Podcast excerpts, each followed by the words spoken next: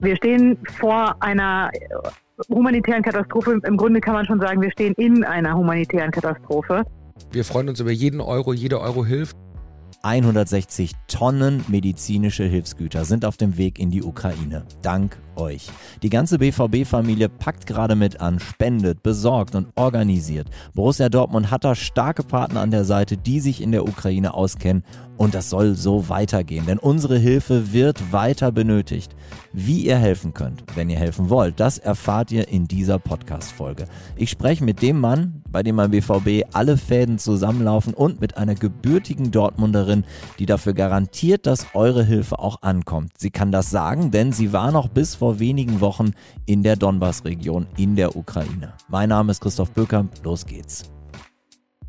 Willkommen aus Dortmund. Äh, wir sitzen hier in einem kleinen Sitzungsraum. Neben uns ein Flipchart mit allen möglichen Anweisungen zum Thema Jugendspieler, würde ich jetzt mal behaupten, wie man äh, mit einer Jugendmannschaft umgeht und sie besser macht. Aber ums Thema Fußball soll es heute mal gar nicht gehen, obwohl wir hier aufs Trainingsgelände von Borussia Dortmund schauen. Wir das äh, ist unter anderem Daniel Lörcher, Leiter Corporate Responsibility. Daniel, schön, dass du da bist. Hallo, freue mich auch hier zu sein. Und am Telefon zugeschaltet haben wir Imke Hansen von Libereco. Habe ich gerade gelernt, spricht man das richtig aus? Hallo Imke. Ja, hallo. Imke, ich würde ganz gerne noch einmal kurz, bevor ich äh, näher auf dich eingehe, unseren Hörern sagen, was wir in dieser etwas ungewöhnlichen Folge äh, vorhaben. Also ihr habt es da draußen sicherlich schon gehört, gemeinsam mit dem äh, BVB, mit der BVB Fan- und Förderabteilung, dem Fanprojekt Dortmund e.V., dem Fernsehen schwarzgelb.de und dem Bündnis Südtribüne Dortmund hat Borussia Dortmund eine groß angelegte Spendenkampagne für die vom Krieg betroffenen Menschen in der Ukraine gestartet. Ja, und vor diesem Hintergrund haben in den vergangenen Tagen die Profimannschaft, BVB-Mitglieder, Fans, Mitarbeiterinnen und Mitarbeiter an dieser Spendenaktion gearbeitet.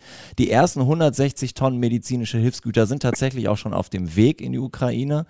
Und äh, durch die Kooperation mit Libereco stellen wir sicher, dass die Fracht auch garantiert ankommt.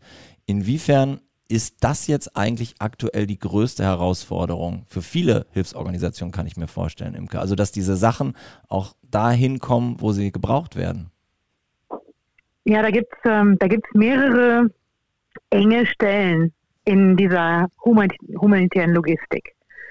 Die, die eine ist schon direkt im Land.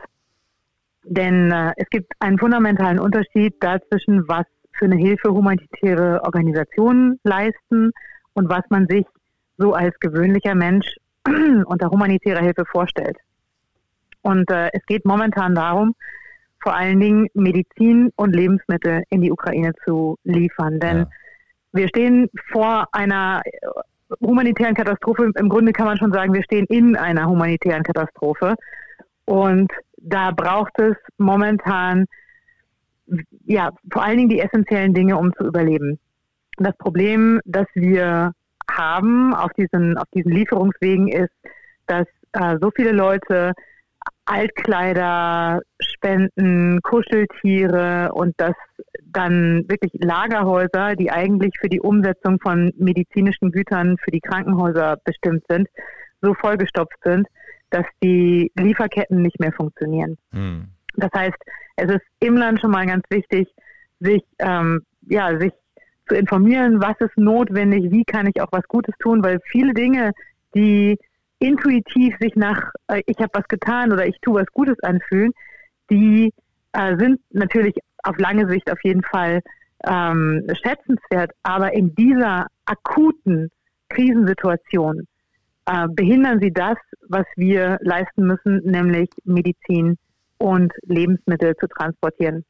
Der zweite, der zweite schwierige Punkt ist, ist natürlich die Grenze. Und, äh, und das hat den Grund, dass ähm, Lkw-Fahrer kaum über diese oder nur wenige Lkw-Fahrer über diese Grenze fahren können. Das Aus äh, Deutschland ja. und Polen gibt es das Problem, dass äh, die Vehikel in der Regel nicht versichert sind in einem Kriegsgebiet. Also da gibt es viele versicherungstechnische Probleme. Und die ukrainischen Lkw-Fahrer, die dürfen, die würden wohl fahren. Und da gibt es auch die Wagen, da gibt es da eigentlich überhaupt kein Problem. Aber die dürfen momentan das Land nicht verlassen, wenn sie zwischen 18 und 60 sind. Denn Männer zwischen 18 und 60 sind äh, gerade von einer Generalmobilisierung erfasst. Das bedeutet, dass jetzt nicht, dass sie jetzt sofort, äh, sofort äh, in die Armee aufgenommen werden, sondern das bedeutet, dass sie sich für den Fall der Fälle bereithalten müssen, ja. was eben auch bedeutet, dass sie die Grenze nicht überqueren dürfen.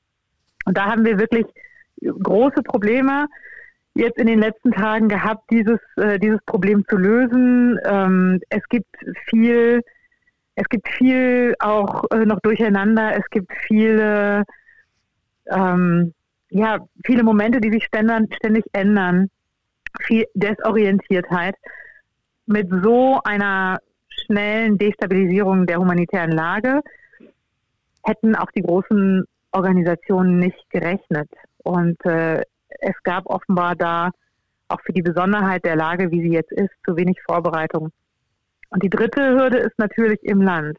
Da momentan fast überall Sachen gebraucht werden, ist es eigentlich gerade vor allen Dingen wichtig, möglichst viel Medizin und auch Lebensmittel ins Land zu bringen. Und das ist ganz essentiell. Natürlich muss verhindert werden, dass es sich auf der einen Seite häuft und auf der anderen Seite äh, gibt es dann nichts. Und oft ist es so, dass die Orte, die viel in den Nachrichten sind, das ist ja im Moment Kiew und Kharkiv zum Beispiel, ja. dass die dann ganz besonders berücksichtigt werden und dass andere Orte weniger berücksichtigt werden. Hier gibt es aber im Grunde nur die Möglichkeit, darauf zu vertrauen, mit der Regierung, mit der ukrainischen Regierung zusammenzuarbeiten und es der Regierung zu überlassen, ähm, nach ihrem Kenntnisstand von Bedarfen zu verteilen. Das, äh, das Zweite ist natürlich, dass auch humanitäre Organisationen das wissen und natürlich auch versuchen, nicht alles an einem Ort äh, zu liefern, sondern in eine Breite zu gehen. Ja. Und hier kommt auch nochmal unsere Funktion rein, nämlich von, ähm, von Liberico und vor allen Dingen aber auch von unserer Partnerorganisation Vostok Source, weil die bereits in den letzten acht Jahren sich darauf spezialisiert haben, humanitäre Hilfe dorthin zu bringen, wo sie eben nur schwer hinkommt. Also bevor jetzt im Februar diese Intensivierung des Kriegsgeschehens, äh, die sogenannte russische äh, Invasion stattgefunden hat, in den letzten acht Jahren war ja auch schon Krieg. Und äh, im Donbass, wo, wo ich auch das letzte Jahr gelebt habe, weil ich okay. Ähm, im, beruflich als Friedensfachkraft für die Kurve Wustrow ähm, bei Vostok selbst arbeite. Also ich arbeite bei der Partnerorganisation von Liberico. Also worauf sich Vostok spezialisiert hat in den letzten acht Kriegsjahren ist, eben genau die Leute zu erreichen, die nicht mobil genug sind, überhaupt Hilfsangebote zu erreichen. Also zum Beispiel in Dörfern, wenn dann eine der großen Organisationen auf dem Dorfplatz humanitäre Hilfe verteilt oder in einem ganz bestimmten äh, Gebäude oder Hof, da gibt es eben viele Leute, die davon nicht erfahren, die ja. dort nicht hin können, weil sie Behinderungen haben, weil sie alt sind, weil sie kleine Kinder haben, weil es keine Person gibt, die das abholen könnte und so weiter und so fort. Und wir sind darauf spezialisiert, wirklich bis ans letzte Ende der Sandstraße zu fahren, auch wenn unser, unser Wagen dabei irgendwie immer stecken bleibt. Und wirklich auch die Leute zu erreichen, die sonst niemand erreicht. Und äh, das schließt auch marginalisierte Gruppen natürlich ein. Und mit dieser Policy wollen wir jetzt auch weitermachen. Das heißt, natürlich kümmern wir uns jetzt in dieser Krisensituation erstmal darum, dass möglichst viel Medizin ins Land kommt. Und gleichzeitig ist äh, für die für mittelfristig und längerfristig unsere Policy aber, wir konzentrieren uns weiterhin auf die Lücken, die die Großen hinterlassen und wir suchen die Gruppen und die Leute auf, die von der humanitären Hilfe zu wenig wissen und zu wenig oder auch gar nichts abbekommen. Ja, und äh, dafür möchte ich dir tatsächlich meinen aufrichtigen Respekt zollen, weil ich mir vorstellen kann, die Arbeit könnte momentan schwieriger nicht sein. Auf der anderen Seite denke ich, ist es jedem und jeder, der jetzt zuhört, auch klar, ähm, es ist unglaublich wichtig, was ihr tut. Äh, die Zahlen, hast du gesagt, verändern sich ständig. Alleine, wenn wir darüber nachdenken, wie viele Menschen jetzt gerade flüchten. Und wir wissen ja gar nicht von allen, die zurückgelassen werden, weil sie nicht flüchten können. Du hast es gerade gesagt. Ne? Menschen, die einfach ihr Haus auch gar nicht verlassen können, die, die Zahlen, die kennen wir ja alle gar nicht. Ich möchte trotzdem, weil, weil Daniel jetzt ja hier auch sitzt, ähm, ihr habt eine Verbindung. Ähm, erklärt doch einmal, wo kommt die her? Wie kommt es jetzt, dass Borussia Dortmund mit äh, Liberico zusammenarbeitet, Daniel? Das ist eine, das ist eigentlich relativ einfach erklärt. Äh, wir haben einfach gemeinsame Freunde und Imke und ich kennen uns schon, ähm, ja, ich würde sagen so roundabout fünf Jahre, ein bisschen länger vielleicht. Ähm, und als dann die Situation jetzt, also ich habe immer sozusagen, wir haben ganz viel gesprochen, ich habe es aus der Ferne natürlich auch verfolgt, habe einfach, als jetzt die Situation ähm, so war, dass wir gesagt haben, wir wollen was helfen, sofort gesagt, okay, ich kontaktiere sie und frage, was ist denn eigentlich gerade die Situation? Und Imke war dann so freundlich und ich glaube, wir haben, also so gefühlt haben wir eine Telefonfreundschaft in der letzten Woche geführt, immer abends. Ähm, wenn sozusagen der Alltag es zugelassen hat, dann einfach zu gucken, was wird ganz konkret benötigt, weil das, ähm, glaube ich, einfach immer das Wichtigste ist. Es ist total wichtig, eine Öffentlichkeit zu schaffen und unsere Öffentlichkeit dafür zu nutzen. Aber gerade wenn wir Spenden einsammeln, dann eben auch eine Institution zu haben mit einer Credibility oder auch mit einer Glaubwürdigkeit, ähm, das war einfach dann an der Stelle Gold wert und so haben wir uns auch immer jetzt quasi die Bälle hin und her gespielt und geguckt, was wir, ähm, also ne, was können wir noch nebenbei unterstützen, was wird überhaupt benötigt. Ähm, ich hätte auch gesagt, ähm, also für mich war es auch ein Learning, dass ähm, Kleidersammlungen aktuell überhaupt nicht angebracht sind. Ja. Und da können wir ja dann so eine Botschaft auch eigentlich nur verlängern. Ne? Das ist so, genau. Aber ich weiß nicht, Imke, ob du da noch was ergänzen willst. Äh. Nö, das ist also vielleicht, das ist natürlich auch für mich gerade eine besondere Situation. Also auch wenn ich in einem Kriegsgebiet arbeite und auch wenn ähm, ich mit diesen Dingen vertraut bin, bei der Arbeit ist die Situation jetzt wirklich absolut außerordentlich und überfordernd. Und zu wissen, dass man im Grunde jede Minute, die man noch weiterarbeitet am Abend, ähm, noch mal mehr ähm, Menschen retten könnte, nochmal mehr Aufmerksamkeit generieren und so weiter. Das wirkt sich äh, ganz schön aufs Arbeitspensum aus. Also ich habe seit zwei Wochen im Grunde allen meinen Freunden gesagt, hier ist absolutes Kontaktverbot. Ich muss mich komplett auf die Arbeit äh, konzentrieren, solange bis klar ist, dass die humanitäre Katastrophe abgewendet ist. Und da sind diese eigentlich dienstlichen Gespräche mit Daniel am Abend irgendwie doch auch eine, eine gute seelische Unterstützung weil, ähm, ja, weil wir Probleme gemeinsam lösen, Sachen besprechen, aber dann natürlich auch noch ein bisschen, bisschen einfach schnacken, wie es gerade so ist und so. Und das, ähm, das hat mir auch viel geholfen in den letzten Tagen und Wochen. Und um es nochmal ganz explizit zu sagen, wir erreichen dich ja jetzt in Österreich. Das heißt, deine letzten Tage und Wochen ähm, waren wahrscheinlich dramatisch, wenn du in der Donbass-Region gearbeitet hast, wann bist du denn aufgebrochen? Also wann hast du für dich gesagt, ich kann hier nicht mehr bleiben und wie, wie bist du dann da raus? Ja, ich war davor im Urlaub. Das heißt, ich, ähm, mich hat sozusagen der Beginn im Urlaub erwischt und es war eigentlich so, dass mein engster Teamkollege, mit dem ich ganz, ganz viel zusammenarbeite, dass der hierher kommen sollte, weil wir so ein, so ein Arbeitsretreat machen wollten, um unsere Arbeit im nächsten Jahr zu planen. Also im im normalen Leben arbeiten wir im Kriegsgebiet und machen ähm, traumainformierte Aufbauarbeit der Zivilgesellschaft. Das heißt, ähm, wir trainieren Menschengruppen, wir trainieren Aktivistinnen, wir trainieren die Polizei, wir trainieren in Schulen ähm, quasi zu gewaltfreier Konfliktbewältigung, Traumabewältigung, wie man mit seinem Stress klarkommt, um insgesamt so Konflikte im, also im Konfliktgebiet äh, zu ja, zu, zu verbessern, zu lösen, die, die Handlungsfähigkeit von Leuten auszuweiten. Das ist total wichtig, weil dadurch, dass in dem Teil ja Krieg ist, es gibt es eine ganz eingeschränkte Mobilität, ähm, ganz eingeschränkte Möglichkeiten, ähm, ja, Dinge zu machen, Dinge zu kaufen und so. Also ihr könnt euch vorstellen, in so einem Kriegsgebiet ist alles eingeschränkt gibt eine unheimliche Arbeitslosigkeit, eine unheimliche Armut, eine unheimliche Frustration. Das heißt, das ist ein Gebiet, wo auch ganz, ganz viele kleinere Konflikte ständig auftauchen. Und damit haben wir uns eben beschäftigt. Und das wollten wir jetzt genau in dieser Zeit nochmal weiter professionalisieren und optimieren und eine Auswertung machen vom letzten Jahr. Und äh, das konnte jetzt alles nicht stattfinden.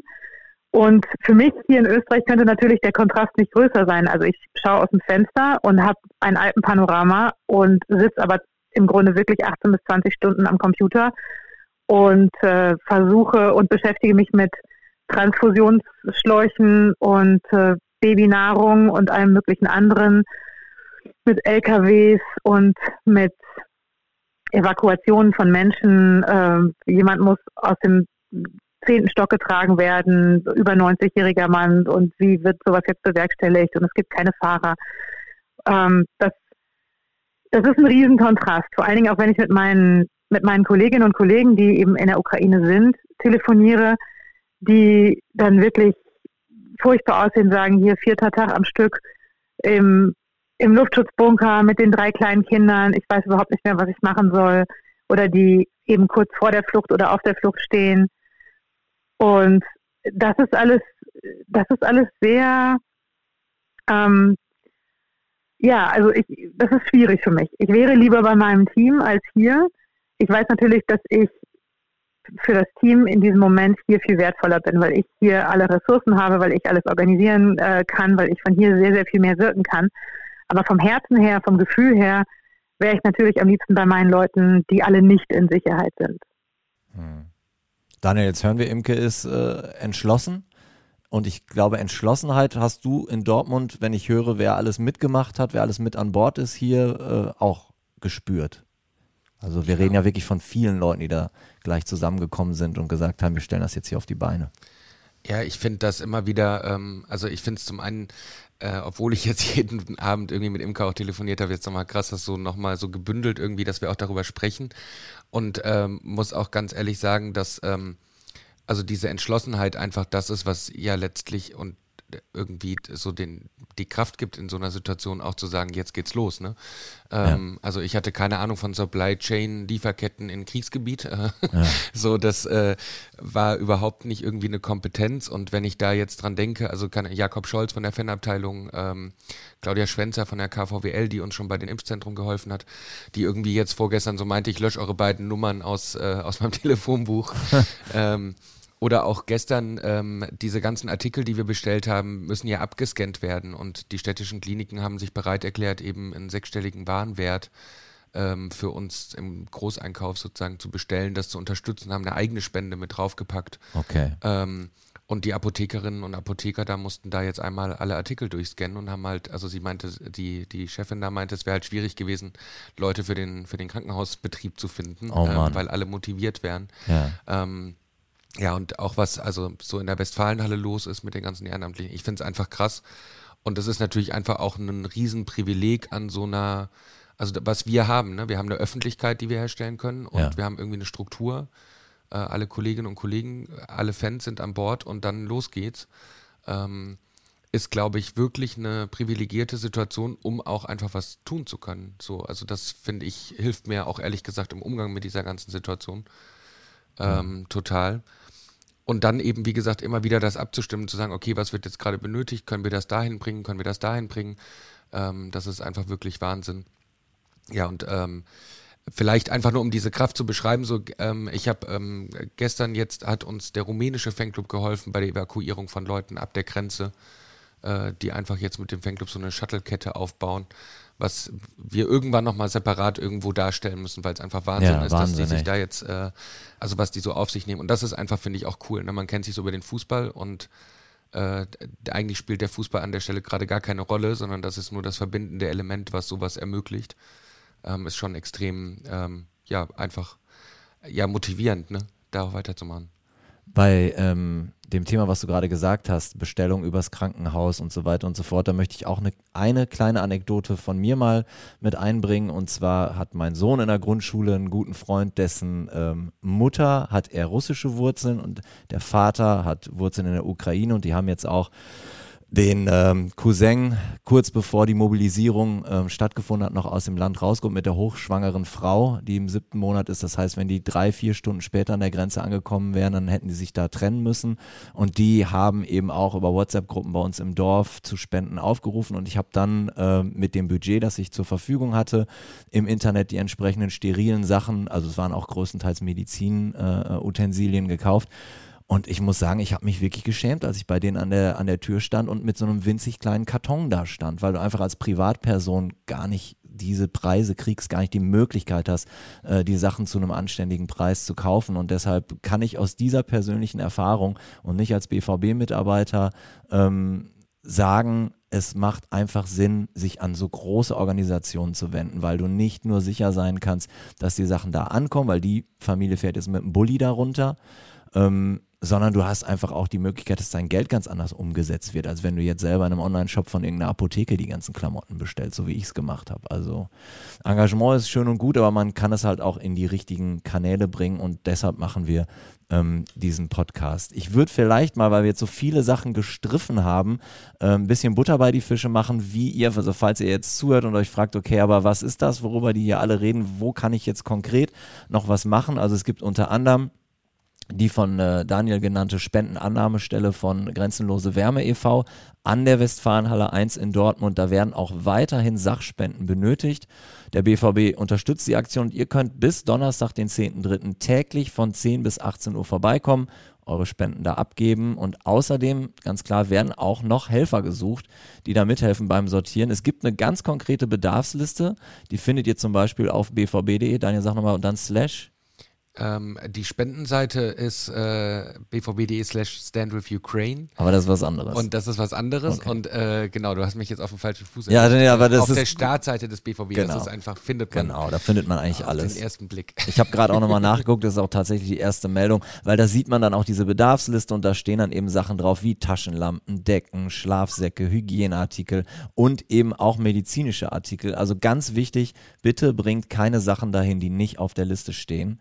Und dann, ihr habt da bestimmt auch schon von gehört, gibt es im BVB Online-Shop das äh, Solidaritätsband Stand with Ukraine äh, in den ukrainischen Landesfarben Gelb und Blau für einen Zehner. Aber ähm, wir bieten euch auch die Möglichkeit, das für den Betrag von 25 Euro oder 100 Euro im Shop zu bestellen. Und der Reinerlös, der geht dann eben ähm, an die Hilfsorganisation, für die Imke arbeitet. Und ähm, ja, auch schon erwähnt, in Zusammenarbeit mit den städtischen Kliniken und der Kassenärztlichen Vereinigung Westfalen-Lippe wurden eben die Geldspenden schon ähm, in medizinische Hilfsmittel umgemünzt und die ersten Lieferungen, die sind unterwegs. Es soll noch mehr kommen und ihr könnt auch spenden an unsere Stiftung Leuchte auf und äh, den Link findet ihr ebenfalls auf bvb.de. Und vielleicht noch eine Kleinigkeit, ihr habt es am Wochenende bestimmt gesehen, unsere Mannschaften, die Kapitäne der U23, der U19, der U17 und auch die BVB Frauen haben eine Kapitänsbinde getragen in den ukrainischen Landesfarben und mit der Aufschrift Stand with Ukraine. Ich hoffe, das war jetzt nicht zu lang, dieser Vortrag, aber einmal wollte ich euch diese ganzen Infos schon gebündelt ähm, mitgeben. Da Gut. kommt auch noch ein bisschen was. Ja, ja, genau. Das heißt, wir sind, wir sind mittendrin und äh, Daniel, du hast es gerade im Vorfeld auch gesagt. Also Imke hat beschrieben, äh, sehr lange Tage, du auch. Ähm, aber du hast schon das Gefühl, weil das vermittelt ihr beiden ja auch, dass es erstaunlich gut unter Kontrolle ist, dass die Logistik trotzdem funktioniert. Ich höre immer nur von Korridoren, die nicht funktionieren, um Leute da rauszukriegen. Ich kann mir gar nicht vorstellen, wie schwierig es ist, Korridore zu bilden, um Sachen dort hineinzukriegen. Aber ihr vermittelt ja beide das, das Gefühl, ihr kennt euch aus in der Materie, ihr wisst, was ihr da tut und äh, ihr werdet Mittel und Wege finden, das da, das da hinzubringen. Und da muss ich ganz ehrlich sagen, das beeindruckt mich sehr. Ja, ich glaube, da geht vor allem der große Applaus in Richtung Imke. das würde ich einfach gerne mal so weitergeben. Und ich würde es aber auch gerne nutzen, weil ich glaube, es ist, also ich würde einfach, ähm, gerade ist die Aufmerksamkeit sehr groß auf das Thema. Und ich habe, ähm, ich hoffe, dass es schnell vorbei ist, weil einfach äh, dieser Angriff beendet ist. Ich fürchte aber, dass das nicht der Grund sein wird und sehe einfach, also unabhängig davon, wann der Angriff endet, ist das ein wirklich langfristiges Thema. Ja. Und ähm, das war auch in unseren ganzen Überlegungen, was herzustellen. Deswegen eben auch, ne, ähm, Liberico Imke ist schon so lange dort. Das heißt, es geht auch darum, jetzt die Strukturen weiter zu unterstützen, damit langfristig dort auch wirklich geholfen werden kann. Und deswegen dann lieber das jetzt äh, sozusagen anzufangen, so viel wie möglich. Wir, wir, freuen uns über jeden Euro, jeder Euro hilft und ähm, da bleibt nichts irgendwo an Verwaltungskosten hängen, sondern das geht einfach direkt weiter ähm, in Richtung Liberico und in Richtung Vostok SOS, ähm, sodass da einfach ähm, ja ganz konkret geholfen werden kann. Und ähm, genau, das wäre nochmal so ein Appell von mir, also die Öffentlichkeit aufmerksam halten. Ähm, weil letztlich ist äh, Kiew genauso weit weg wie Rom. Ja. Es ist nur in unserer Wahrnehmung offensichtlich schwieriger, das in Richtung Osten zu denken als in Richtung Süden. Ja. Ähm, und ich glaube, da äh, ja, müssen wir alle dranbleiben. Das ist ganz, ganz Ja, wichtig. das ist, man kann ja auch auf anderen Ebenen noch ganz viele Sachen tun. Also du hast schon recht, Daniel, selbst wenn der Krieg morgen zu Ende wäre, und das hoffe ich natürlich sehr, ähm, dass die Zerstörung, die es bis jetzt schon gegeben hat, ist ein Ausmaß, das wird, das wird Jahre dauern, wenn nicht eine Generation, um die Ukraine wieder dahin zu bringen, wo sie vor zwei Wochen noch stand. Und äh, bei diesem Weg, der auch sicher sehr schwer werden wird, die Ukraine ähm, ist, ist ja eben auch ein Land ohne Bündnispartner, ein, ein Land äh, mit sehr viel Armut drin. Ja, bei diesem Weg müssen die Menschen begleitet werden. Und äh, wir werden nicht mit der Hilfe aufhören, sobald der Krieg zu Ende ist, sondern vor uns steht die Aufgabe, die nächsten fünf, äh, fünf Jahre oder mehr der Ukraine an der Seite zu stehen bei ähm, der Linderung der schlimmsten Folgen. Also wir gehen davon aus, dass die, die humanitären Auswirkungen auch noch die nächsten fünf, sechs Jahre mit humanitärer Hilfe ganz aktiv bekämpft werden müssen. Nur dass mal klar ist, was eigentlich alles schon zerstört ist und was, ähm, was die Situation in den nächsten Jahren weiter äh, werden wird. Und äh, wir sind von Liberico total beeindruckt und dankbar insgesamt von der von der Aufmerksamkeit und der Anteilnahme an dieser Situation in Deutschland und von der Bereitschaft der Menschen und ganz besonders was den, äh, was den BVB angeht. Also das hat uns wirklich überrascht und total geplättet. Äh, ne? Daniels Engagement, aber auch das Engagement von allen anderen, die, die sich erkundigen, die Sachen spenden, die sich Aktionen ausdenken, wie mit den, äh, mit den blau-gelben ähm, äh, Bändern oder ja. am Trikot oder so. Und was ganz wichtig ist, ist, glaube ich, genau dieses Mal nach Osten die Kilometer denken. Und dass wir sagen, ja, wir bereiten uns jetzt auf die Flüchtlinge vor, wir nehmen Kontakt auf, vielleicht gibt es da eine Person oder eine Familie, die wir einfach auch unterstützen können, indem man sich mal trifft. Das muss ja alles nichts Großes sein. Ja, natürlich haben nicht alle Zeit, sich nonstop über um irgendwen zu kümmern. Aber es geht um kleine Dinge. Es geht darum, wirklich einfach eine Verbindung aufzubauen zu Menschen aus der Ukraine, äh, Beziehungen aufzubauen, über das Thema zu reden, sich zu interessieren, auch mit Freunden darüber zu reden und einfach so ein bisschen am Ball zu bleiben, so wie, wie wir auch das begleiten, was, ähm, was in Italien passiert oder in Frankreich passiert. Ja. Einfach die Ukraine so mit in den Fokus zu nehmen und wirklich zu gucken, wo kann ich auf einer persönlichen und menschlichen Ebene einfach auch ein bisschen was einbringen. Und davon werden die ukrainischen Flüchtlinge, die jetzt auch nach Deutschland kommen, wahnsinnig profitieren. Und davon wird auch die Ukraine insgesamt profitieren. Und natürlich sind solche Aktionen wie, ähm, dass Borussia Dortmund als Verein Solidarität zeigt und möglicherweise sogar die Mannschaft öffentlich Solidarität zeigt. Und das, äh, das wird, äh, das wird natürlich in der Ukraine dann millionenfach geteilt und gepostet. Und das ist eine Ermutigung. Ne? Das ist auf jeden Fall äh, für die ein Zeichen, was wieder ein bisschen Kraft gibt ich weiß gar nicht, ob du eine Empfehlung abgeben willst, aber du hast ja so einen guten Überblick. Ähm, ist es jetzt egal, ob Leute hier diese Bedarfsliste an Gütern abarbeiten und sich da etwas aussuchen, was sie spenden, oder ob sie Geld spenden? Also was, was würdest du sagen, drückt der Schuh irgendwo mehr an einer Stelle?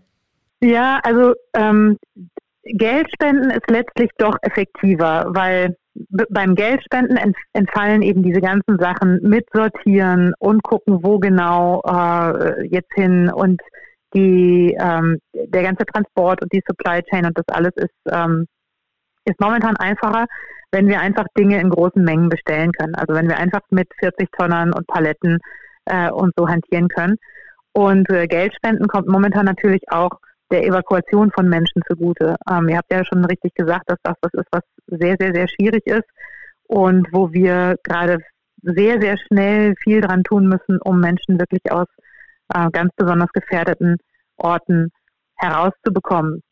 Das heißt, mit, mit Geld ist Hilfe flexibler, weil wir wirklich vor Ort an ganz, ganz besonders ähm, betroffenen Orten schauen können, okay, was wird hier jetzt gebraucht und wie bringen wir das am schnellsten her auf die, ähm, ja, auf die professionellste und beste Art und Weise. Und, äh, und Geld geht natürlich in die Medizin und das ist was, was eben gerade sehr wichtig ist und was mir auch besonders am Herzen liegt. Denn ähm, es geht halt momentan wirklich auch das, darum, möglichst viele Leben zu retten. Und ähm, also heute Nacht gerade wieder äh, Beschüsse auch in Wohnquartieren mit, ähm, mit Toten und Verletzten, darunter Kinder. Und immer wenn ich das lese, denke ich nur, die Medizintransporte müssen schneller sein, die LKWs müssen schneller sein, so. Ähm, damit wirklich überall im Land ähm, die Krankenhäuser vorbereitet sind. Und deshalb ist Geldspenden momentan wirklich ähm, das Allerwichtigste. Und wenn uns jetzt jemand zuhört, der sagt, ich habe vielleicht auch äh, Manpower zu geben, also keine Ahnung, ich bin jetzt mal vielleicht auch jemand, der einen großen 40-Tonner fahren kann. Habt ihr da ähm, genug Fachkräfte? Braucht ihr noch Menschen, die spezielles Fachwissen haben, die ihr dringend sucht? Also ähm, was wir dringend suchen, ist schon auch ähm, Kontakte mit, mit eben Unternehmen, mit ähm, sowohl in der Logistik als auch in der Produktion. Was äh, für uns total gut ist, ist, wenn Unternehmen halt wirklich sagen, wir, wir unterstützen euch und wir spenden jetzt mal ab Produktion oder eben auch aus dem Handel.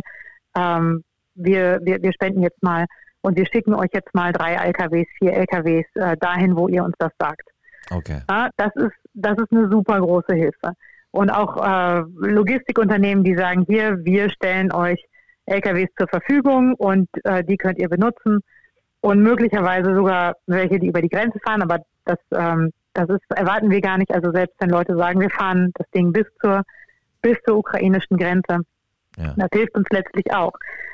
Es hilft alles, was Arbeit spart und das sind alles Dinge, die eben einen, einen größeren Umfang haben.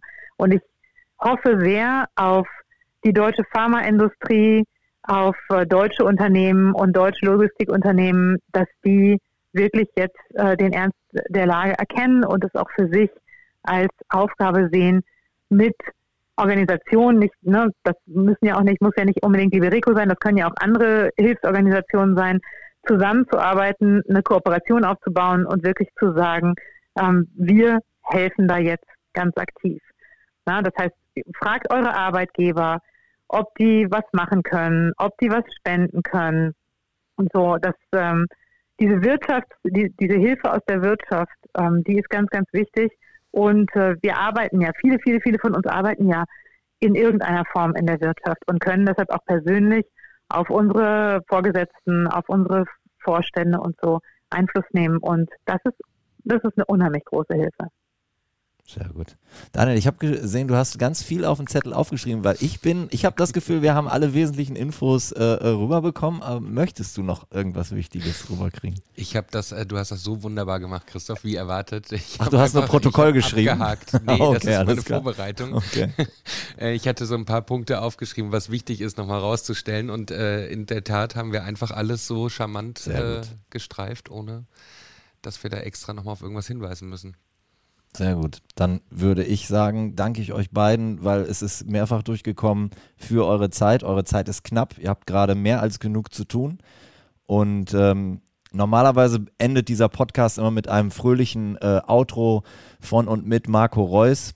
Da verzichten wir heute drauf. Ich sage einfach nochmal Danke, dass ihr äh, da wart, dass ihr euch die Zeit genommen habt und ich danke allen, die zugehört haben fürs Zuhören. Und ja, ähm, wir haben es mehrfach gesagt, aber ich sage es am Ende nochmal, wenn ihr auf der Startseite von Borussia Dortmund auf bvb.de guckt, Ihr findet da alle Informationen, was auch immer ihr machen wollt, ob ihr euch die Armbänder kaufen wollt, ob ihr was spenden wollt, ob ihr zu den Westfalenhallen kommen wollt und mit anpacken wollt. Ähm, ihr findet da einfach alle Infos. Und ja, wir sind dankbar für jeden und jede, die mitmacht. Danke, Imke, für deine Zeit. Ja, vielen Dank euch für euer Interesse.